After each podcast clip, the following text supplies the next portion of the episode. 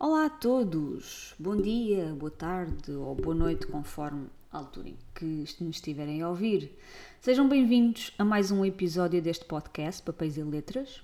O meu nome é Diana, podem também encontrar-me no Instagram, no Facebook, no Twitter, através precisamente do nome Papéis e Letras, e também no, na Twitch, onde eu faço lives de leitura e de conversa, às terças e sextas às nove e meia da noite e aos sábados às três e meia da tarde.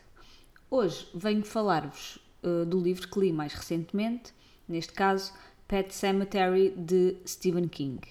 Este livro também está traduzido para português e está publicado por cá pela Bertrand uh, e com o nome Cemitério de Animais. Portanto, S.A. Cemitério de Animais. Um, e está escrito assim porque um, este cemitério de animais, como o nome indica, uh, é cuidado mais por uh, crianças e, portanto, as crianças não sabem escrever a palavra cemitério de forma correta e por isso é cemitério de animais.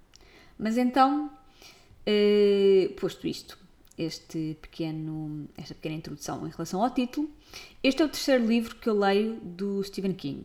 Uh, o primeiro que li foi o Carrie, já há alguns anos, e o ano passado li Misery, um, também por falta desta altura, agosto, setembro. Gostei uh, bastante de ambos, gostei mais de Carrie uh, e, não, e não tanto de Misery, mas este ultrapassa este ultrapassa esses dois. Até agora, dos três que eu li, não é? Também não li muitos, este é provavelmente o meu favorito. É curioso um, o autor, no, no início do livro, escreve uma espécie de introdução sobre, sobre o que é que deu origem ao livro e a construção da história e tudo isso. É uma introdução pequenina, tem para aí quatro páginas. Um, e nós ficamos a saber que a inspiração para este livro, uh, e depois de lermos o, essa introdução ao longo do livro, vamos percebendo essas coisas, foi um incidente que, que ocorreu quando ele quando ele era mais novo, quando tinha o, o, o filho, uh, que ainda era pequenino, uh, e houve um incidente com, com o filho, o filho ia sendo atropelado, e o Stephen King quase que não o conseguia apanhar. Uh, e ele era pequenito, devia ter uns 4 anos ou 3 anos, qualquer coisa assim do género. E, e esse incidente uh, inspirou um, a escrita deste, deste livro e um evento em específico deste livro. Um, e dos três livros que eu li do Stephen King, portanto, este, o Carrie e o Misery, este de facto foi assim aquele que eu senti um, em os aspectos de, de, terror e de horror uh, estão muito mais acentuados neste livro. Aliás, nessa, nessa nota introdutória do, do Stephen King, ele diz que escreveu e publicou este livro uh, pô-lo na gaveta e, e não olhou mais para ele porque sentiu que ultrapassou eh, vários limites daquilo que é ético e moral. Um, e mesmo ao nível da, da, da, imaginação em relação a algumas destas temáticas que são tratadas neste livro, uh, porque de facto uh, ele, ele próprio sentiu que é um livro que, que, ultrapassa vários, vários limites. E eu não vou dizer quais, porque não quero entrar em spoilers, um, mas quem leu, uh, ou quem quiser ler e, e, está a pensar em ler, um, prepare-se, porque de facto há aqui coisas bastante perturbadoras.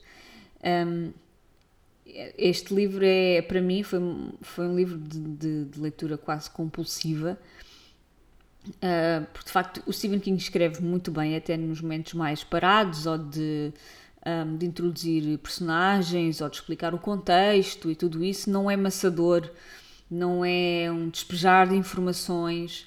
Uh, nós temos de facto a construção das personagens muito bem feitas, o próprio ambiente, um, também um, os vários eventos que vão acontecendo e até algumas, alguns, digamos, alguns flashbacks, porque há, há personagens que se vão lembrando de coisas passadas, e isso tudo ajuda também a construir um, aquilo que há de vir, não é? Uh, e também para nós percebermos melhor as motivações, os sentimentos, as personalidades de cada personagem.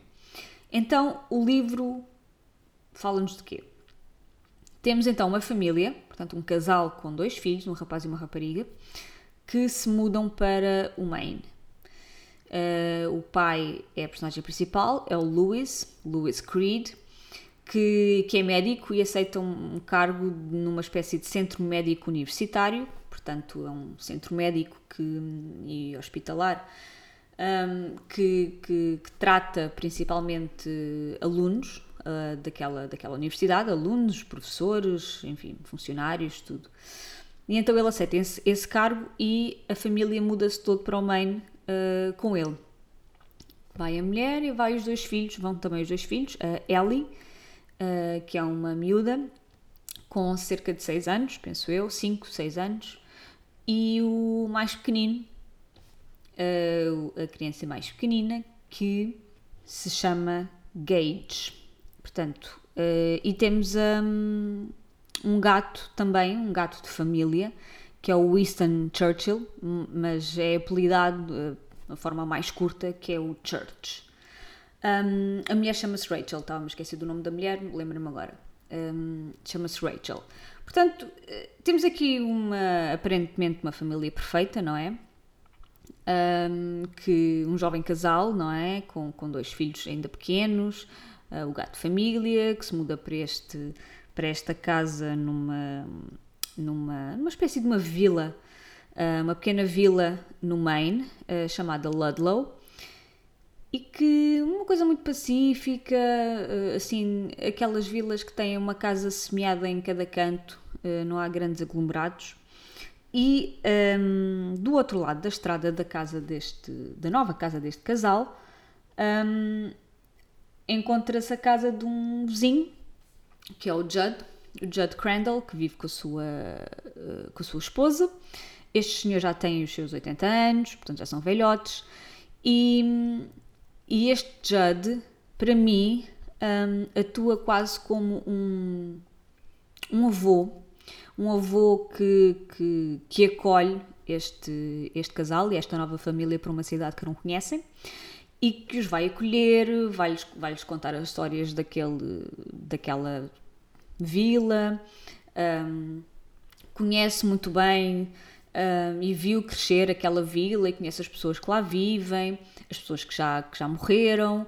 Portanto, é assim uma espécie, é, um, é uma pessoa acolhedora, digamos assim, que vai de facto ajudar a que eles estabeleçam laços também afetivos com não só com as pessoas que lá vivem, mas com aquele local que é novo, que é desconhecido, não é? E que causa sempre alguma ansiedade nas pessoas quando nós nos muda, mudamos para, seja para uma casa nova, seja mesmo para uma cidade nova, para um local novo que nós não conhecemos, não é? E em que não conhecemos ninguém. Um, este já é a primeira ligação afetiva, digamos assim, pessoal com alguém que mora lá e já há muitos anos, portanto conhece, conhece os cantos à casa, digamos assim. Um, primeira coisa que ele, que ele diz é para eles terem cuidado com a estrada, de facto, um, entre a casa de um e de outro, um, portanto, há uma, há uma estrada que, que é bastante longa e, e pela qual costumam passar uh, caminhões. E um, caminhões a alta velocidade, porque aquilo é uma reta um, não tem grandes não tem sinais, não tem coisa em cima nenhuma, portanto os, os caminhões passam ali a abrir e, e o Judd diz, olha, tenham cuidado porque de facto se, se, o vosso gato passa aqui ou se uma das crianças vem a correr e não vê, os caminhões passam de facto muito rápidos e pode ser perigoso para eles. Um, não tem, aquela estrada não tem proteção nenhuma, não, não tem nada, portanto de facto é bastante perigoso. E. Portanto, essa é a primeira. e depois é o Judd também que, uh, que lhes apresenta o tal cemitério de animais. Portanto, um cemitério de animais. Isto porque um, a, filha mais, a filha mais velha, a pequenita, que é pequenina também, que é a Ellie, um, diz ao pai: Pai, está ali um pequeno carreiro para, um, para uma espécie de bosque atrás da, da casa deles e ela quer saber o que é que é, onde é que vai dar aquele carreiro, não é? Os miúdos são curiosos e gostam de saber essas coisas, então queria saber onde é que, onde é que ia dar o carreiro. E o Judd então explica-lhes que vai, ele vai lá com eles, vai-lhes mostrar o que é que é, e então no meio do, do bosque esse guerreiro vai dar ao tal cemitério de animais, que é basicamente isso.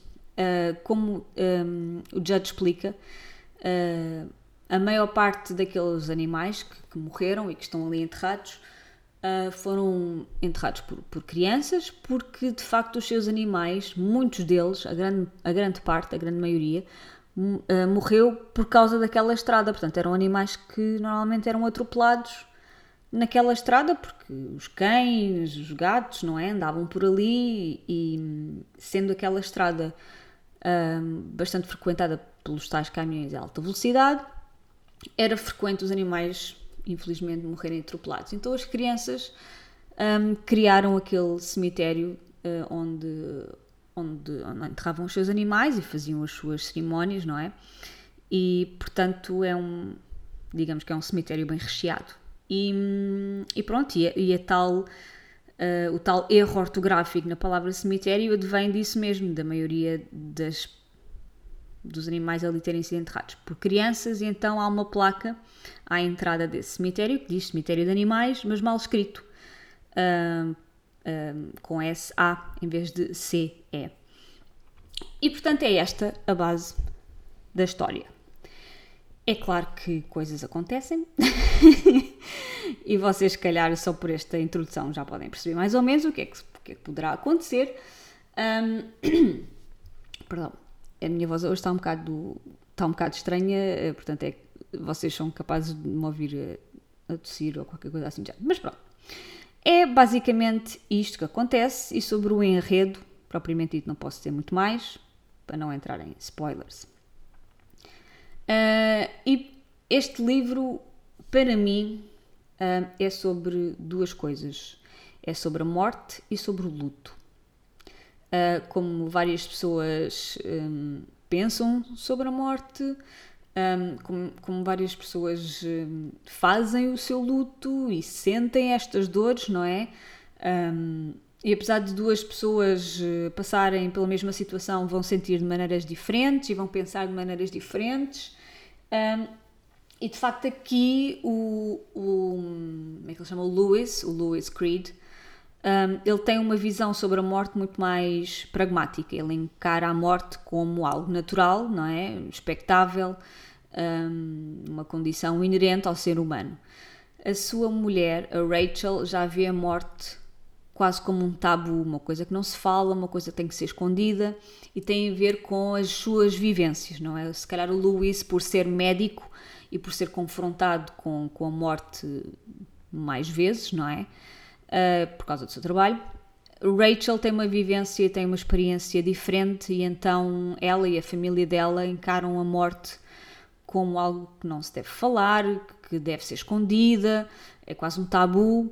Aliás, há uma certa altura em que a, a filha, a Ellie, faz algumas, algumas perguntas sobre a morte e enquanto o Louis tem uma, uma abordagem de explicar as coisas, não é?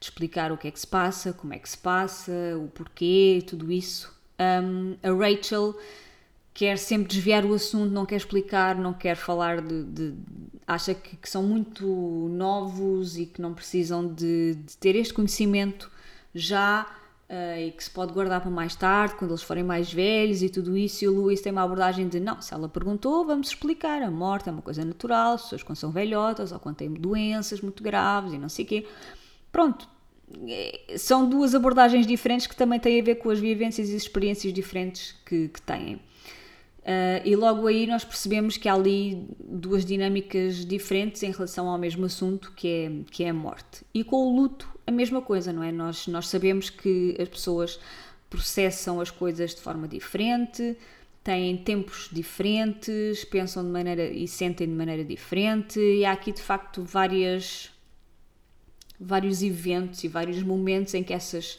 questões são mais salientadas, digamos assim. E, e no fundo, isto também mostra-nos que não há uma maneira certa nem um tempo certo para, para estas questões, porque estas vivências, estas vivências são muito individuais, não é? Uma pessoa, se calhar, pode fazer o luto numa semana e outra pode fazer o luto em três meses ou mais, não é? Quer dizer, estou, assim, estou a ser assim muito vaga e muito generalista, como é óbvio, não é? Mas isto mostra de facto que cada pessoa processa as coisas de maneira diferente, não é? Um, e, e, de facto também a morte aqui surge como muitas vezes como, como um trauma para aqueles que cá ficam, não é? Um, e, e, e, se calhar por isso é que muitas vezes é considerado tabu e algo que não, de que não se fala, não é? Uh, e depois há aqueles que se sentem mais familiarizados com a ideia da morte, que é o caso do Judd, um, que já é um velhote de 80 anos, um, a mulher dele também está bastante doente, tem, tem uma espécie de um, ataque cardíaco a meio do livro e depois acaba isto. Enfim, tem outras complicações. E então, mas é uma ideia de morte de por já terem vivido tantos anos, por já terem falecido uh, amigos, um, membros da família, um, ao longo dos anos, é? terem passado por guerras, por por crises, por doenças, enfim, tantas outras coisas que, e se calhar por serem, já terem a idade que têm, não é? Já estão um bocadinho, um bocadinho naquela à espera de quando é que será a vez deles, não é? Uma coisa já inevitável, já estão de facto muito velhotes. Por isso é um bocadinho. estão ali um bocadinho à espera, digamos assim. E estas pessoas, no fundo, acabam por ter essa tal hum, familiaridade, digamos assim, com a ideia da, da morte. É claro que ninguém quer morrer, uh, mas, uh, e, e, ninguém sabe como é que vai morrer, mas é um bocadinho essa, essa questão, aquela, aquele sentimento de já vivemos tudo, uh, os nossos amigos, os nossos familiares já cá não estão, uh, deixa cá ver quando é que é a minha vez, não é? É um bocadinho essa sensação que passa. e o luto, em relação ao luto, há aqui também várias, várias questões, várias dinâmicas. Como é que o luto pode aproximar pessoas ou pode afastá-las umas das outras, não é? De como pode unir as famílias, mas também pode aumentar uh, as falhas que existem, aumentar e salientar, não é? Tornam-se mais evidentes as falhas que, que existem entre as famílias, um, de como pode ser difícil as pessoas ajudarem-se umas às outras ou consolarem-se umas às outras, porque cada, um, cada uma está a sofrer e cada uma está a tentar lidar com isso da melhor forma possível e nem sempre conseguem consolar ou confortar as outras pessoas porque estão a tentar fazer o mesmo com elas próprias, não é? Por isso também é bastante, bastante complicado porque cada uma sente o sofrimento de uma maneira e de uma intensidade diferentes, não é? Uh, e depois também como esse luto acaba por ou pode levar pessoas a cometer atos impensáveis que, que, desafiam todos os princípios morais, digamos assim, pelos, pelos quais uma pessoa uh, se rege uh, e, e, demonstra de facto não só o preço a pagar por esses atos, que é demasiado grande, mas também um, será que vale a pena? Ou seja, as consequências desses atos, será que vale a pena um, de facto aquilo que se fez? Causa do luto. Pronto, isto, eu sei que isto assim é um bocadinho vago, mas de facto eu só posso falar assim para não entrar em, em spoilers. Um, e de facto, no fundo, aqui o Stephen King põe em prática, se calhar, as ideias que muita gente tem, não é? Aquele e se, e se eu pudesse não sei o quê, e se eu fizesse não sei o que mais, e se fosse possível fazer isto assim, assim, não é? Uh, aquela ideia de Uh, se eu pudesse, faria tudo para, para, para, para, para ter aquela pessoa outra vez comigo, não é? Uh, e estas questões são aqui levantadas uh, e, e postas em. este livro é feito de pesadelos, no fundo é isso que eu quero dizer. este livro é feito de pesadelos. Um, as últimas 100 páginas então são alucinantes e uma pessoa, eu lembro-me de ler aquilo à noite e pensar, mas porquê é que eu estou a ler isto à noite? Eu vou ter pesadelos com isto. Não tive. Mas, eh, mas de facto é, algumas coisas são, são, são bastante uh, perturbadoras e nesse sentido, agora falando dos aspectos mais de terror, há aqui vários elementos. Há, há um local assombrado, não é? Que à partida, quer dizer, pelo nome vocês já saberão, que é o uh, o cemitério de animais, mas não é só o cemitério de animais, é algo que está para lá do cemitério de animais. Um, portanto, há um local assombrado, há acontecimentos sobrenaturais que ao início não têm grande explicação, nós não sabemos muito bem porque é que eles acontecem. Uh, e depois há, uma, há, uma, há um elemento que é muito comum, que é recorrer, muito comum principalmente na, nas narrativas norte-americanas, que é recorrer a elementos do folclore uh, dos, nativo, dos nativos americanos para, um, como elementos de terror. Eu não estudei muito estas questões, mas de facto é algo que é comum recorrer a, a, às crenças, aos rituais, ao folclore de, de, das tribos dos nativos americanos para formular uh, estas questões ligadas ao terror, seja pelas criaturas do folclore, seja por rituais, por crenças. Um, dessa, de, de, dessas, dessas pessoas, não é? Normalmente são transportadas para a literatura de terror e tornam-se nos elementos de terror do, dos livros. Um, e aqui há. E, e, o terror, atenção, é, é, é, é sentido não só por nós, pelo leitor, mas também pelas próprias personagens, não é? E aqui, neste livro, recorre-se especialmente às crenças das, da tribo dos Micmacs, que são mencionadas ao longo de, de, do livro. E, e, esta tribo ocupou aquilo que é hoje a região do leste do Canadá e, e partes daquilo que são hoje os estados do Maine e do Massachusetts. E especificamente há uma criatura aqui que é mencionada, que é o Wendigo. E o Wendigo era uma criatura de forma humana, portanto era um humanoide, mas era canibal e habitava normalmente as, as, florestas, as regiões de bosques e tudo isso. E, e, esta criatura é evocada em algumas ocasiões e por causa de algumas coisas que acontecem que eu não posso falar. Mas pronto, fica, fica aqui a nota de facto que há esta. Hum, digamos, esta evocação uh, desta tribo e deste, deste elemento específico da, do folclore nativo deles, do Wendigo, uh, que de facto é uma criatura bastante um, bizarra, digamos assim. Se vocês forem, se vocês googlarem, um, aparece-vos algumas imagens de algumas recriações, não é, visuais daquela desta criatura. Um, e de facto é assim um bocadinho bizarra e aterrorizante, digamos assim. O que é que eu vos posso dizer mais? Pois, sem, sem, sem revelar coisas do, do, da história, do enredo, não, não posso dizer assim muito mais. Posso dizer que gostei muito, gostei mesmo muito. Eu ao início dei 4 estrelas ao livro no, no Goodreads, mas depois, conforme o tempo ia passando, eu pensei: não, isto não é 4 estrelas, isto são 5 estrelas. Uh, porque de facto, dentro deste género, este livro é bastante bom. E é mesmo, eu não consigo encontrar uma palavra melhor do que uma, uma palavra, uma, uma frase melhor do que esta, que é este livro é feito de pesadelos. No fundo é isto. O livro é feito de pesadelos. Gostei muito. Adorei a escrita do Stephen King, que podia estar a escrever sobre as páginas amarelas e eu ia continuar a gostar imenso. Um, o, a, a, forma dele contar as coisas, os eventos, as coisas que acontecem fazem com que nós fiquemos agarrados ao livro, nós só queremos saber o que é que vai acontecer a seguir. Há um, há um build-up, há um crescendo, não é? Há uma construção deste, deste clima, deste ambiente de, de, de, suspense, de suspeição, de terror, de não saber muito bem o que é que está por lá uh, do nevoeiro, digamos assim, não é? Portanto, há um crescendo que vai sendo construído uh, desde o início do livro, que é quase idílico, não é? A mudança de uma família aparente perfeita para um sítio novo e muito campestre, não é? Uh, com um velhote à sua espera, que, que, que, os introduz naquela, naquela nova cidade, que é simpático, que é um querido, não é? É o avôzinho. E depois nós chegamos ao final do livro e pensamos, what the fuck? a volta que isto deu.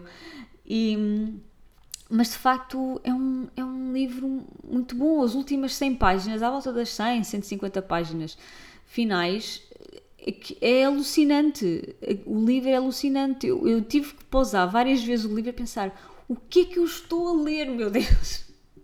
O que é que eu estou a ler? Porque de facto há coisas muito bizarras, muito estranhas, arrepiantes, eh, enfim, horríveis, whatever, o que vocês quiserem chamar.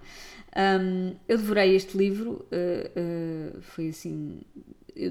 podia ter lido mais depressa se eu não tivesse a ler outras coisas também. Pelo meio, uh, gostei muito da construção das personagens, principalmente do, do Lewis, não é? Que é a personagem principal, um, e da forma como ele evolui ao longo do livro. E gostei muito do ambiente em si, da história, dos elementos de, de terror, um, de tudo, no fundo. Eu não consigo uh, dizer-vos uh, algo de menos bom ou algo que eu não gostei do livro, não consigo. Uh, por isso, por causa destas reflexões todas, é que eu depois cheguei à conclusão. Para que é que eu vou dar 4 estrelas? Eu vou dar 5 estrelas ao livro, o livro merece. Eu gostei de facto muito e é um dos melhores deste ano e por isso é que eu também lhe dei 5 estrelas. Por isso, se vocês são amantes de, de terror deste género, não é? Uh, só posso só posso aconselhar, porque de facto o livro é, é muito bom. E pronto, chegamos ao final deste episódio. Isto já vai longo. Espero que tenham gostado. Leiam Stephen King e obrigada por eh, me terem ouvido. Uh, até à próxima e boas leituras. Tchau, tchau.